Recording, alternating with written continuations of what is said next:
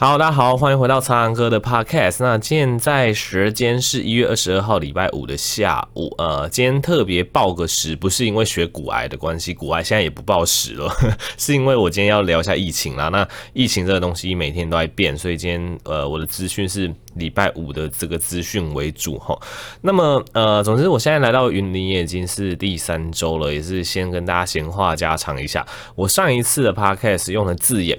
好像呃一些云林人不是很开心啦、就我上一篇 p 开始我说我被流放到云林嘛，那很多人看到流放就说哦，唱歌哇，你尊爵不凡天龙人来到云林用流放这两个字哦，你叫云林的乡亲情何以堪？呃呃，首先我也不是天龙人啊，我是台中人，对，所以对我来讲到天龙国啊、学习成长，在那边工作，对我来讲也是某部分的流放啦，因为大家都说什么金窝银窝不如自己的狗窝嘛。我自己也是一个很习惯台中的一个环境。我还记得我一开始去台北的时候，哇，真的是，呃，反正我觉得非台北人去到台北，第一个会被震惊的，绝对是物价。对，如果你长期住在台北，你大概就就觉得物价都那样子嘛。然后你你去比较偏远的地方，你就会觉得哇，偏远的地方东西好便宜哦。那我们是反过来嘛？我们在台中，我们习惯。台中中南部的物价到台北就觉得哇，怎么什么东西都那么贵？我记得我那时候印象最深刻的是，因为我到台北已经是呃十年前的事，哇天啊，过了那么久了嘛，可能十十年前以上的事情了。我记得那个时候啊，就是在台中的时候，那个时候有一种感觉是 Seven 那个时候刚出一堆很好吃的一些微波便当还怎么样，然后 Seven 的便当那个时候都卖个六七十块、七八十块，可是你在外面的小吃店买，你可能四五十块、五六十块，你就可以买到更好的便当。所以那个时候在台中生活的我是想说，哇，Seven 是有钱人才会进去里面买便当吧？你买一个那么难吃的微波便当，结果买出来的那个价钱竟然还比外面的小吃单还要贵。十块二十块，谁会去买啊？结果到台北，我才发现我错了。到台北，因为整个状况是反过来，因为 Seven 它全台的物价都一样嘛，所以你 Seven 的便当在台北一样是六七十块，可以在外面的一般最一般有点菜色的便当，至少都要可能七八十元起跳。所以到台北完全反过来是，天啊，我我好像只能买得起 Seven 的便当 那种感觉。对，所以。呃，我觉得就是不管怎么样，你习惯的地方，你的家乡总是最舒适的。所以我那个时候用“流放”这个词，主要也是这样子啊，就是因为我。到一个我比较不习惯的地方，这样子，好啦。总之，如果有些人感到不舒服，就跟你们说声抱歉。我自己的感觉是这样子，我觉得自己最习惯的地方还是最爽的。好，那接下来跟大家聊一下最近的疫情。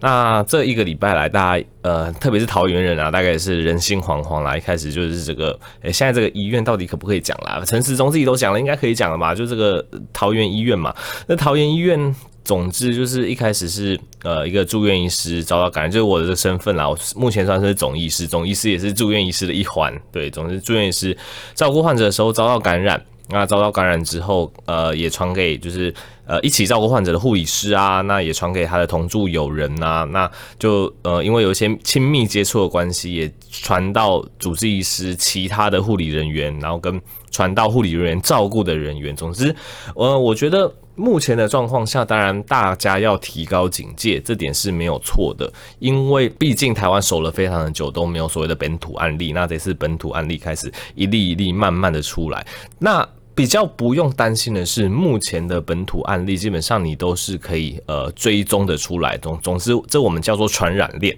都在可以追踪得出这个传染链的范围内。其实我们比较怕的那种社区感染、本土感染，比较怕是那种我们没办法追出传染链的，因为没办法追出传染链就很麻烦。什么状况是没办法追出传染链？这其实。呃，大家如果有印象的话，其实我们去年的四月那时候就已经有到达这个状况。大家还记得去年四月也是社区感染，人心惶惶，那个时候案例数甚至比现在还要多，而且那个时候比较可怕的是有些。人的传染源是找不到的，他就他就那个时候就有一些症状，然后跑到医院就确诊了。那确诊之后去追他的接触史，诶，发现找不到，这这种比较可怕。这种你完全不知道这个病毒是从哪边传给哪边的，那你要去防范，你要去围堵，就会变得相对的困难。那目前桃园的状况还算是在传播链的范围内，就是我们都可以找到是谁传染谁的。在这种状况下，其实围堵方面其实是比较不用担心的。所以我觉得以疫情的严重程度，现在的疫情严重程度其实远比不上去年四月的那个时候。所以啊，反正总之我觉得台湾人理论上你面对疫情就是要团结嘛，但是我觉得呃，台湾可能多少被一些境外的势力深入啊，或者怎么样，总之真的很夸张。就是明明这种状况，大家应该要团结一心，然后去对付这个病毒，但是每次疫情出现的时候，就是会有一群人啊，觉得好像啊，疫情出现他们很开心啊，你看破口出现了，你看谁谁谁要下台之类的，讲的他们好像不是住在台湾一样。不过他们的确是有可能没有住在台湾，没有错啊。总之，我们医疗人看到这种哦，大家因为疫情，然后有些人就起来哇，欢欣鼓舞啊，这边讽刺，其实是觉得蛮心寒的啦。那讲到心寒，就一定要讲到哇，这一次也是吵很大的这个我们伟大的前部长这杨志良的事件呢、这杨志良的事件呢，我还是得讲一下我医疗人员的看法，因为我是处于医疗人员，我比较不能用中立客观的角度，我一定会带有一些情绪来讲一下这件事情啊。如果你觉得，听起来不开心没关系，你就可以不要听。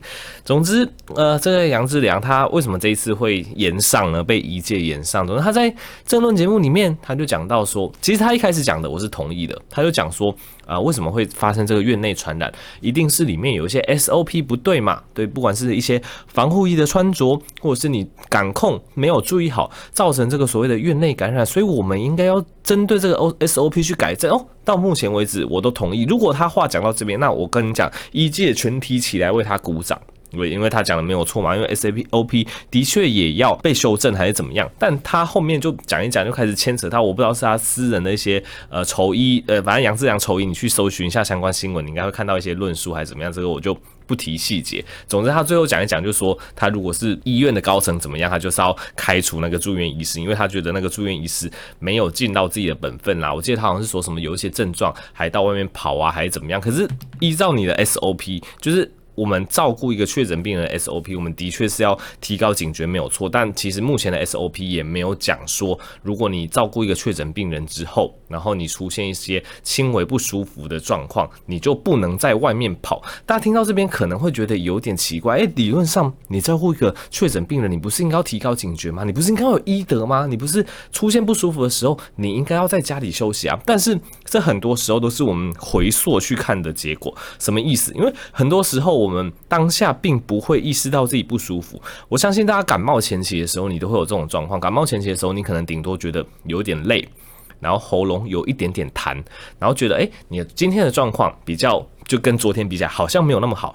我相信绝大多数感冒初期的人，你都会这样子。然后你可能会觉得哦，那我睡一睡一觉，可能可能是我睡眠不足嘛，医生常要值班嘛，那可能我睡一觉起来，我身体就好了嘛，那就可以。那那个晚上你可能还是会出去晃啊，因为你根本就不知道你之后。就是你的症状会变严重还是怎么样？你不知道你当下那个不舒服到底是所谓的感冒初期、新冠肺炎初期，还是你当时只是真的单纯身体比较虚而已。所以很多时候我们会陷入这种回溯式的思考。这住院医师他去回溯，诶，他可能几月几号，他那个时候身体开始出现不舒服的症状，大家就会去猎物了。诶，你那个时候明明就身体不舒服，你怎么那个时候还？去外面用餐还怎么样？还接触其他人？可是你在当下的时候，你只会只是会觉得说，哎，我今天身体比较虚一点，喉咙喉咙好像有点痰，我是不是去外面买个餐之后，我回来早一点休息？所以这就很多回溯性的当下，哎，我们会知道说，那个时候似乎身体已经不舒服了，但是对当事人而言，他那个时候他可能并不觉得自己真的中标了，或自己真的感冒了，所以他才会往外面跑。所以我希望大家有了解我这一段的意思，其实。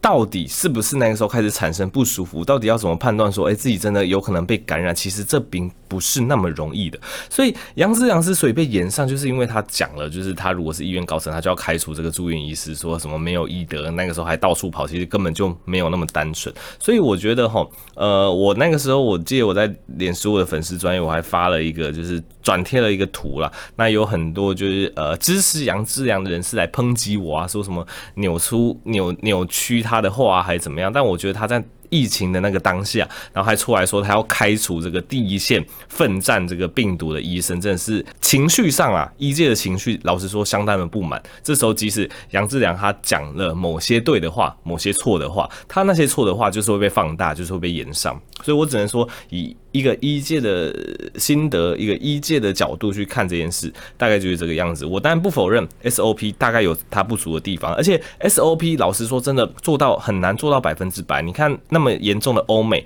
那么严重的日本，他们医护人员感染感染的人数其实是非常非常的高的。你说他们没有 SOP 吗？他们当然也有 SOP 啊。但如果 SOP 做能百分之百防范病毒，那哪会国外哪会有那么多医护人员被感染？对，这这不合理嘛，对不对？所以 SOP 它顶多只能趋近于完美，再怎么完美的 SOP，它绝对也不是百分之百。